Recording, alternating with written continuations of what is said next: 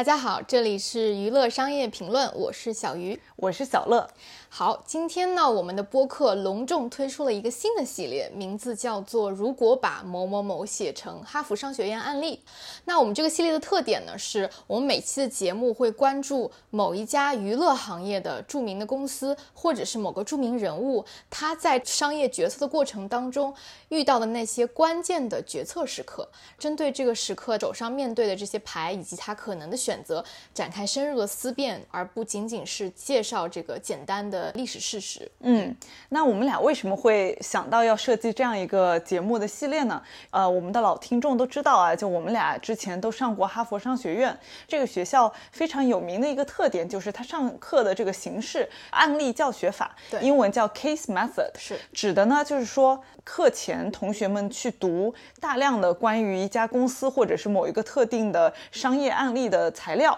啊，就是厚厚的一本 case，对，然后把这家公司的前世今生给。讲清楚，通常在案例的结尾会提出一个关键的问题，会让大家代入想象一下，如果你是这家公司的创始人，他目前正在面临着一个两难的抉择。那如果你是这个商业的决策者，你会怎么来做这个决定？嗯，所以就每一堂课都是一个大思考、大辩论，百分之六七十甚至百分之七八十的时间都是同学在讨论，而不是教授在授课。教授只是一个主持人的角色。嗯。就是我们这个节目其实也已经做了差不多半年了，对，二十多期，对，然后我们就觉得。嗯，这样一种形式，使得大家在获得更多的关于一家公司的信息的同时，也能引发听众们的思考。是，那今天呢，就是我们这个新系列的当头炮了。那今天这个选题呢，我们是选择用湖南卫视和芒果 TV 这个大的组织啊，就是湖南广电来作为我们这个系列的开篇选题。就为什么会选择湖南卫视和芒果 TV 的组织呢？就是他的作品啊，不管是综艺也好，还是电视剧也好，还是一些晚会舞台也好。都陪伴着我们好几代人一起长大，而且我们觉得它最宝贵的是，经过这么多年，得有二三三四十年吧，就感觉芒果台还是保持着非常强的一个创新能力。与此同时，从传统的湖南卫视这个广播电视台，嗯，转型成了互联网流媒体平台这样一个集团，还做上市，做到了持续运营，而且是第一个盈利的这个流媒体平台啊，所以可以说我们这是就是一个稳稳的幸福的概念啊。那为了准备了这期节目呢，我们也是。做了非常非常多的功课啊，仔细梳理了芒果台整体的这个成长历程。我们还拜读了前任台长吕焕斌写的一本书，名字叫《媒体融合的芒果时间报告》。在这过程当中，我们试图把自己带入芒果台的历任领导，以他们的视角来看待这个公司。不好意思，僭越了，僭越了。因为湖南卫视和芒果 TV 这两个主体，它的名字比较长嘛，就是每次叫湖南广电，感觉也太那个老派，对，有点老派。所以我们以下就把他们简称为这个芒果台，好吧？嗯，也比较亲切。好，嗯嗯，我们这一期呢，也是想开门见山，从一开始就抛出我们这一个案例的关键问题，嗯啊，然后再去盘一盘芒果台的前世今生。对，我们今天想讨论的关键问题就是芒果台的下一个增长点在哪里？嗯嗯，我觉得这个问题其实不光是芒果台在面临的，可能就是国内现在这些长视频平台都面临着相似的问题，只是芒果台有一些自己相对来说比较特殊的一些方面吧。对，嗯，也比较复杂。对，其实，在以前高歌猛进的时代，我觉得这些长视频的平台他们是不缺故事讲的。对，但是现在随着这个互联网行业的降本增效，嗯，再加上经济环境啊等等各方面的原因，其实这些平台的这个掌权者们也需要去思考，他们下一个增长点是什么。降本增效之后，盈利能力是提升了，但是未来有很多这个新的可能性，可能也没法去投入更多的钱去探索啊等等。是的，是的。What's next？我相信是芒果台以及更多的这个长视频平台的领导们都在思考的问题。简单讲讲啊，就是芒果台我们现在看到的它面临的一些困境啊。相信大家想到芒果台的时候都会想到综艺，因为它综艺是真的非常能打。但是呢，从剧集的角度来讲，如果我们就把剧集的成功简单的归因为跟播放量是直接相关的话，其实芒果台的剧集跟爱优腾这三个剧集的平台，它其实播放量上是有十倍的差距。是，而且最近几年。年呢也没有出什么头部的爆款剧。嗯，这个一方面的原因是因为他们的投资相对比较少，然后在这方面的积累也比较少，所以很难出精品。然后另外一方面呢，也是缺乏营销能力啊，并且说实话，他们这个芒果 TV 的这个 APP 本身其实产品能力也是相对比较逊色的。对，虽然他们很爱赶时髦啊，这个我们最后可以来聊一聊。是，所以这些呢，我们也会在这一期节目里面去进行重点的分析。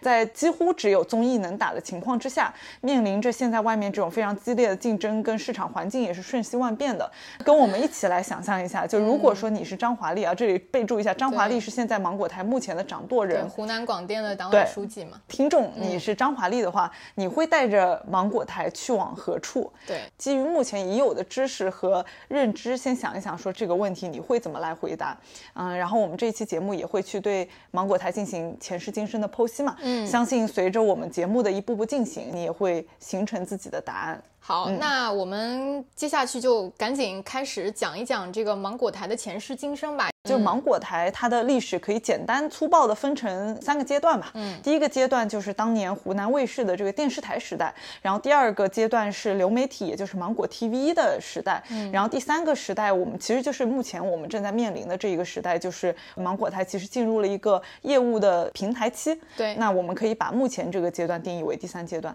那首先我们先来聊聊电视台阶段吧。嗯，在电视台阶段，湖南卫视是一个非常典型的成功案例，就是从各大卫视当中第一个跑出来的嘛，而且当时他们也提出了娱乐立台的这样一个宗旨。嗯，当年的这支湘军啊，就是骁勇善战，是非常有名的。嗯，就我们这里来总结一下，当年在电视台时代，湖南卫视之所以做的这么成功，都有哪些原因？嗯。就湖南卫视当年的成功，其实是有三大方面的原因吧。就这三大 bullets 下面又可以拆成不同的 sub bullets。对，所以我们就来层层拆解。首先这个第一大原因，首先你作为一个这个内容平台，你肯定最关键是你的内容嘛。对。目前咱们面临的这个时代是内容供给极度充足的。对。但是当年呢，在当时那个相对来说内容供给比较匮乏的年代，其实湖南卫视就很难得。简单总结就是全类型的内容优势啊。所谓的全类型呢，是包括了综艺晚会。然后是电视剧，嗯，尤其是综艺吧。我觉得其实大家也都知道，就是湖南卫视一直以来都很擅长做综艺。我们当时捋湖南卫视的历史时，发现它出品过的综艺真的是。在维基百科里面几页都写不完，所以现在可以给你盲报十个。那你现在盲报这个就是报菜名了。对，我们这一期如果就是把这些综艺全部给报菜名报一遍，那我们这一期节目也就不用聊别的了。对对。所以我们就简单讲讲吧，只提一些几乎所有人都听过的耳熟能详的例子啊，嗯，也帮大家回忆起当时那个很美好的电视台的黄金年代。九七年他们就推出了《快乐大本营》，嗯，然后零四年推出了《超级女声》，呃，零八年是推出了。天天向上，对，然后在一三年推出了《爸爸去哪儿》和《我是歌手》。我自己想到的时候，我就会想起当时那个全民综艺、全民追星的年代，每到周六晚上都要看快本嘛。刚刚说的这些还只是在湖南卫视时期推出的综艺节目，其实后来在芒果 TV 的时代还推出了更多的综艺节目。嗯，然后另外是晚会啊，我们也是在做这次研究的时候才发现，就是我至少我个人是这次才知道的，就是现在咱们每年都有跨年演唱会嘛，而且每个电视台都会办，每个平台也都会办，其实也是湖南卫视首创首创的，嗯，他们就是在零五年的时候首创了跨年演唱会这个概念，然后除了跨年演唱会之外，还有其他的重要的节日的。时点，比如说像春晚啊、元宵啊、中秋晚会啊等等，也都非常能打，而且他们的这个晚会的收视率基本上都是远超第二名了，就真的非常厉害。然后除此之外呢，就是电视剧方面，虽然说如今的芒果 TV 跟爱优腾在电视剧方面是不能比的，但是当年湖南卫视作为一家省级的卫视，全国的这个电视剧的收视率拉出来前十里面占比最高的就是湖南卫视的剧。湖南卫视呢是在零三年就推出了这个非常有名的精英独播剧场，对，然后他们播过的爆款包括但不限于零五年的大长今，就是那部韩剧，嗯，然后零九年的一起来看流星雨，都是由这个。是由这个张翰跟某位素人 联袂出演，对，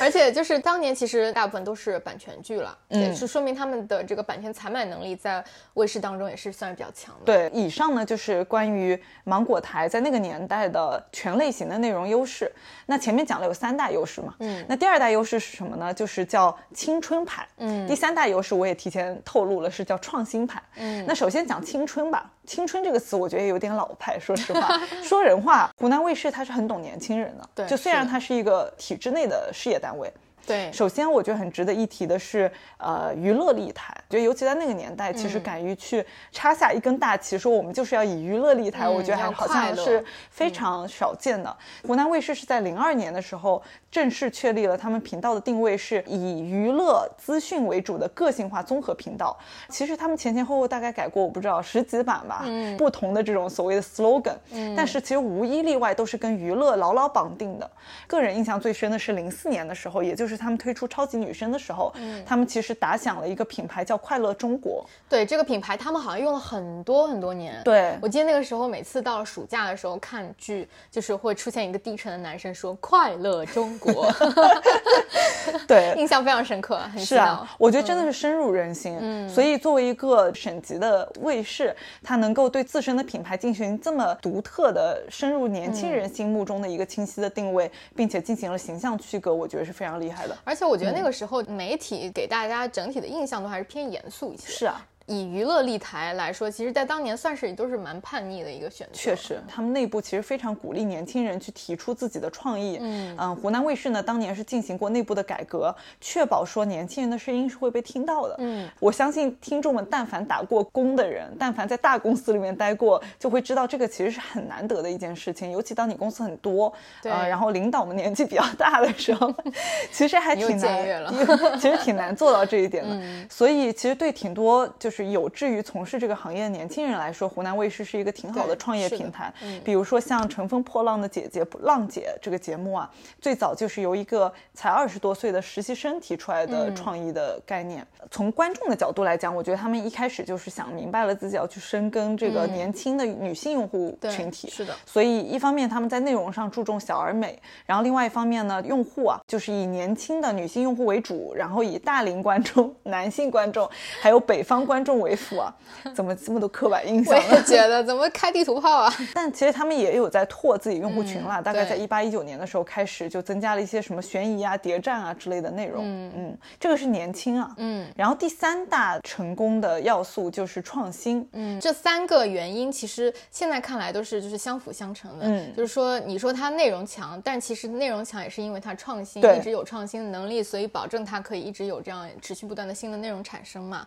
所以我还挺想知道，就是为什么他能保证这样呃非常茂盛、非常高质量的一个创新能力？嗯，创新能力呢，其实打工人都知道，就是你的这个管理制度跟组织架构其实是非常关键的。湖南卫视当年的这个创新能力跟它组织架构非常有关系啊。嗯就他们内部是称之为一枢纽三部门，这个一大中枢指的是总监会，然后会去进行一些日常的决策管理。嗯所谓的三部门是指总编室，这总编室是负责排播运营的，然后有另外一个叫做节目制作中心，是负责上游的节目制作的，嗯然后还有一个叫创新研发中心，是负责开发新节目的。其实听上去啊，嗯这个总监会、总编室和节目制作中心和现在的这个爱优腾其实都差不多，就大家都有这样类似的这个团队，可能叫不同的名字啊。嗯所以我猜这个创新研发中心可能就是非常比较独特，对，毕竟人家名字直接就叫创新，对，人家说我答案答案的好不好？人家说我答案都递到你面前了，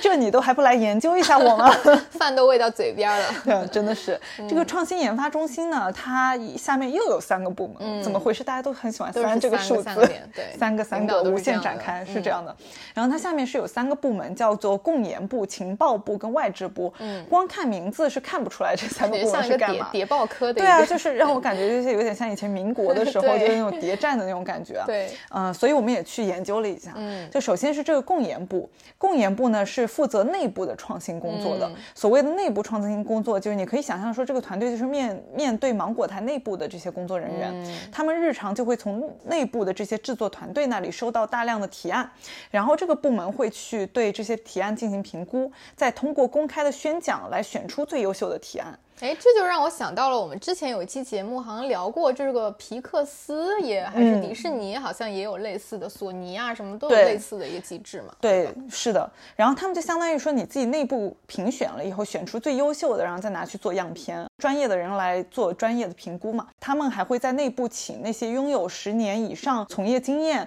有非常丰富的实战经验的导演和制片人来帮助他们进行评判。所以这个就像你刚刚说的一样，就是跟皮克斯很相似。对，因为皮克斯听过我们皮克斯那期节目的听众会知道，就皮克斯有个非常好的机制叫做 Brain Trust，对，智囊团。对，那共研部它下面的这个机制跟皮克斯的 Brain Trust 其实也是挺像的。嗯，然后并且呢，这个部门还会从高校里面去招那些对于电视啊、创意啊有特长的这种年轻人，九零后、九五后的年轻人。但现在九零后可能也不算年轻人了，这当代的年轻人得说是零零后了啦。确实。此外呢，这个部门他们还有个计划叫做标计划，可能大家没听过，但他们做出来的节目，相信大家肯定听到过。比如说像这个《身临其境》啊、《幻乐之城》啊等等，很成功的这些原创的综艺节目，都是由标计划孵育出来的。对他们，我记得应该还有一些其他的计划，对，真的有很多。所以我们这里就只是精选了一些，对，然后说明他们内部还是有很多这个不同的机制，确保不同的品类的。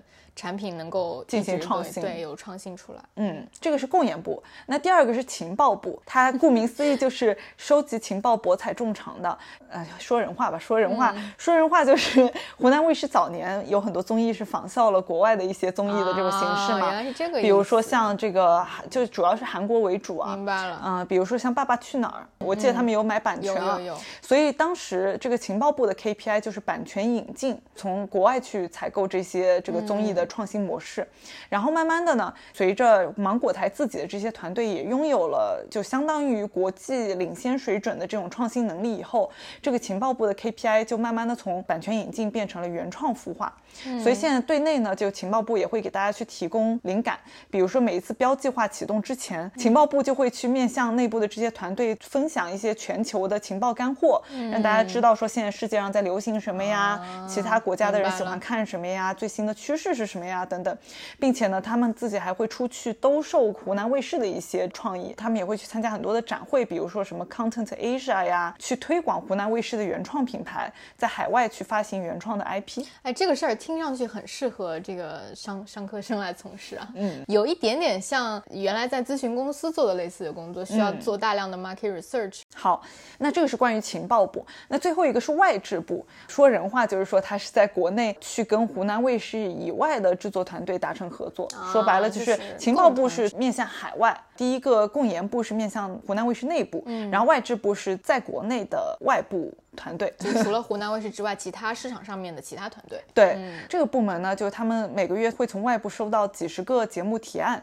并且去进行非常严格的评估。评分准则呢，就是说提案会不会给我们带来独特的资源啊，带来的模式是否是有独特的卖点啊，这个方案它是不是能吸引到非常有价值的广告客户啊等等。这边也举几个例子吧，外制部做出来过的这个非常成功的案例有什么？向往的生活，嗯，中餐厅。亲爱的客栈，这些都属于都不知道，原来向往的生活是外部合作进来的。嗯，哎，我觉得这个机制还挺好的，就是至少说可以突破他自己已有的这个舒适区，广纳八方贤才，然后还可以突破自己已有的品类限制，还蛮好的。对，嗯，所以其实就可以看出来，就湖南卫视它的这个创新，它是博采众长。中国的内部跟外部其实有一些最好的这种创意的想法，都被他们通过这种机制跟组织架构给收罗到湖南卫视的网中了。可能大家会觉得，哎，这不是很常见吗？就是很多其他的类似公司也有。但是你要想，这要把这个时间轴放在当年还是电视台时代，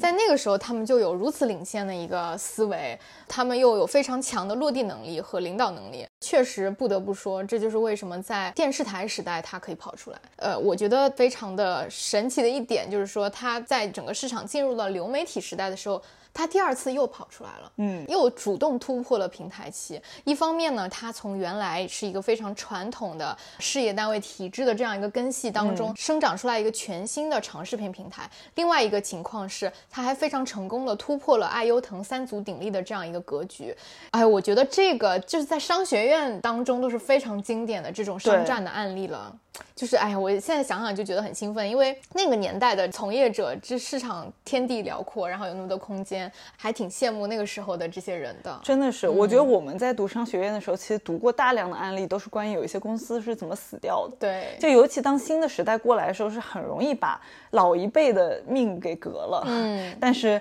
湖南卫视不光没有被革命，他们自己还跑在前面，嗯，然后主动去拥抱创新，并且现在做的也很不错，而且最难得最难得的是，它其实是一个事业单位，就是是一个国家的。我觉得真的太难想象了。是，所以作为体制外，我真的觉得很难想象。嗯，所以其实在这个阶段，我们最关心有两个核心问题啊。第一个就是他作为一个事业单位，非常严格的受制于体制下的某些束缚，已经开局不利的先天条件不好的情况下，是怎么样才能够下定决心去下重注去投入做这个芒果 TV 的转型？第二个问题就是说，当年他们决定做了芒果 TV 之后，又是凭什么冲出了爱优腾三分天下的格局，而且是？在这四家当中，首先盈利的，呃，那我们就一个个问题来拆解吧。就先来聊聊第一个问题，就是说到底是什么原因驱动了芒果台下这么大一个决心去建设？芒果 TV，嗯，基于我们做的这个大量的分析和总结，包括读了这个吕台当年的那本著作啊，嗯，基本上是有三点，但是这个三点也是 内部互相的，对 对啊，这个我觉得做到了芒果台嘛，我们就要对吧，有一些芒果范儿，啊，第一个就是我们显然是一个外驱的因素，external 的这个外部的情况，这个时候我们就要把时间轴拉回到一三一四年，那个时候是一个非常关键的时间点，是整个互联网行业在快速的崛起，互联网。拿着资本市场投来的钱，然后把纸媒以及传统的电视媒体变成线上化，大家就是有这种互联网思维嘛，跑马圈地，瓜分地盘，瓜分 IP，所以那个时候一下子就整个传统的卫视也好，电视台也好，包括央视也都受到了非常重大的冲击，大部分年轻人都慢慢开始往线上走，然后移动端开始成为了比较主流的媒体，可以想见湖南卫视当时整体的这个收视的时长啊，包括收视的人群都有非常严重的侵占。当然，他们再一次被受到侵占是短视频时代的开启，所以你去回顾历史，你会发现还挺类似的，互相革，互相的命吧。我们也看到一三年的有一份数据，就是说整个中国家庭的电视剧开机率在那近三年当中下滑了将近四成，这是一个非常可怕的一个打击。就是因为这个外部的情况也发生了变化，如果不转型的话，那湖南卫视它最核心的那一部分年轻、有话语权、喜欢看娱乐节目的这个女。性观众啊，就是它核心的这个观众群就会被移动平台吸走，而且第一个吸的就是直播。所以它作为事业单位转型的那么迅速。也跟它的核心用户就是帮年轻人应该关系很大。他一定是看到了说不能够失去这个用户，所以他就想到说，哎，我要怎样才能继续抓住他？其实也有另外一个办法，就是我把自己的内容卖版权给长视频平台嘛，这也是可以过日子的，因为就是人家也会付我很高的版权费。嗯。但是呢，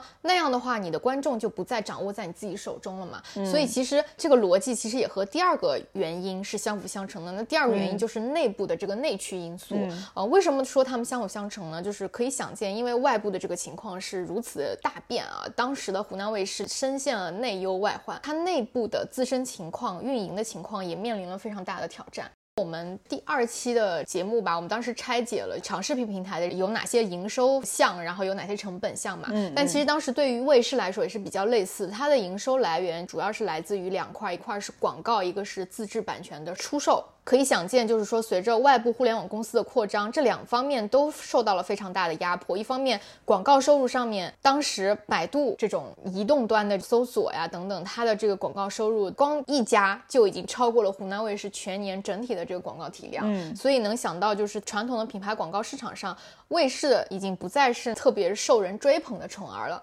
从内容资源方面来说，就是新的竞争格局也出现了。可以看到，说互联网资本也开始下场去跟他们。抢占内容资源，但是呢。在硬币的另外一面，湖南卫视在一三一四年的时候做了一个小小的尝试，他把自己的一个头部综艺，他把《爸爸去哪儿》呢分销给了爱奇艺，就是那个其实是他们的一个试水，就他们是想看一下自己的内容值多少钱，嗯，所以以一个非常高的价格卖给了爱奇艺，然后爱奇艺收获了巨大的流量。虽然就是外界看，哎，感觉湖南卫视亏了，但是实际上这件事情反而去奠定了湖南卫视对于自制内容的信心，因为他们发现自己的内容就是稀缺的，我的内容就是市场。上最好的，回顾以前的发生的事情，就会发现一三年他们是播了《我是歌手》《爸爸去哪儿》，然后《爸爸去哪儿》给了爱奇艺之后，一四年他开始做了芒果 TV，他第一个独播的项目就是《花儿与少年》。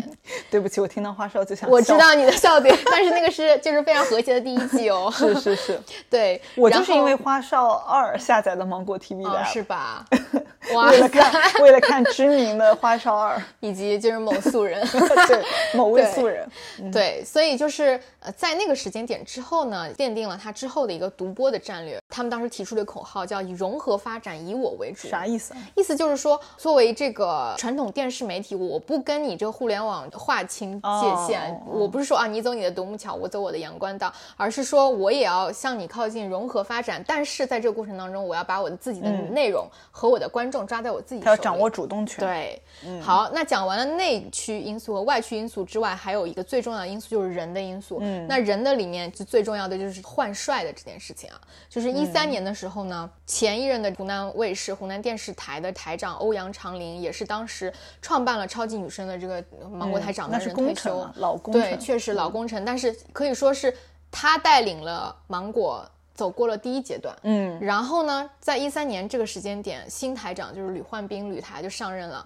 然后他是带领湖南卫视走过了第二个阶段，就是从这个芒果 TV 的这个建立，然后跑出来。当时就是吕台新官上任三把火嘛，所以他就力主创新。这个力主创新的一个具体的展示，就是他当时提出了很多让人印象深刻的代号，嗯，比如说有一些什么一体两翼，什么台网深度融合，但是我又开始打哈欠了，令我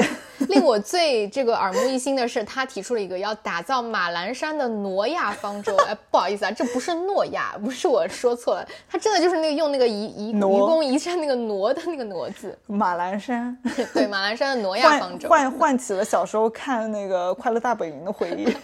对，所以我猜可能就是，如果你要在体制内做事，可能必须要就是有有这些抓手，一套一套的。对，而且除了这个讲代号之外啊。还有一个就是要开会，就像我党历史上也开了很多著名的会议，奠定了很多战略的这个转折。所以他们当年呢也召开了历史上非常著名的一个会议。然后那个会议上，就是他把全台整个一百多个中层以上的干部拉在一个地方，封闭了四天，嗯，然后展开了一个。解放思想大讨论，这是所谓的 workshop 吗？对，然后你很你很时髦，对，所以就是有些外企范儿哈。一三年对吧？一三年一四年那个时候就已经就知道开 workshop 对吧？就是说明他们这个眼界还是很宽阔的。然后除此之外呢，他们还带了这个这些干部去美国好莱坞进行了深入考察，去跟奈飞啊，然后呼噜啊什么就是 YouTube 啊去去讨论。所以当时这个会议提出的一个结论就是必须要转型。而且是要必须要有自己能够掌控的流媒体平台，这个还是挺重要的。就是说，你看旅台这个做事的方式，就是提这个口号，然后开一些重大的会议，align 所有的人。在这件事情上的一个看法，然后大家水位对，然后再一起去。而且就是当他们在讨论完决定说要建这个平台，那他们接下去就讨论到底是要收购一个现成的平台，还是一个自建的平台。也是经过了反复论证之后，是决定自建，因为他的逻辑是，就如果是用他自己的版权，而不是现金投入来去支撑这个流媒体平台建设的话。这个模式其实是优于爱优腾这种大规模烧钱的模式，我不得不积极赞赏。我觉得，就他是说的还是非常对的，而且他是被非常好的执行和落地了。嗯，最后是确实这样，就是他。盈利很大的一个抓手就是利用了湖南卫视的很多的这个现成的这些王牌的版权嘛，我们就觉得吕台长整体的任期是把芒果 TV，包括到后面芒果超媒上市，从试水到壮大的这个关键时期带领的这个领军人物啊，他对于整个战略的坚持，然后对于市场的敏锐，然后包括国际先进平台的一些调研，海纳百川的一个包容，其实我觉得是非常重要的一个关键条件，所以我觉得这个。呃，目前的咱们娱乐行业的各位领导人，你们也可以自己反思一下，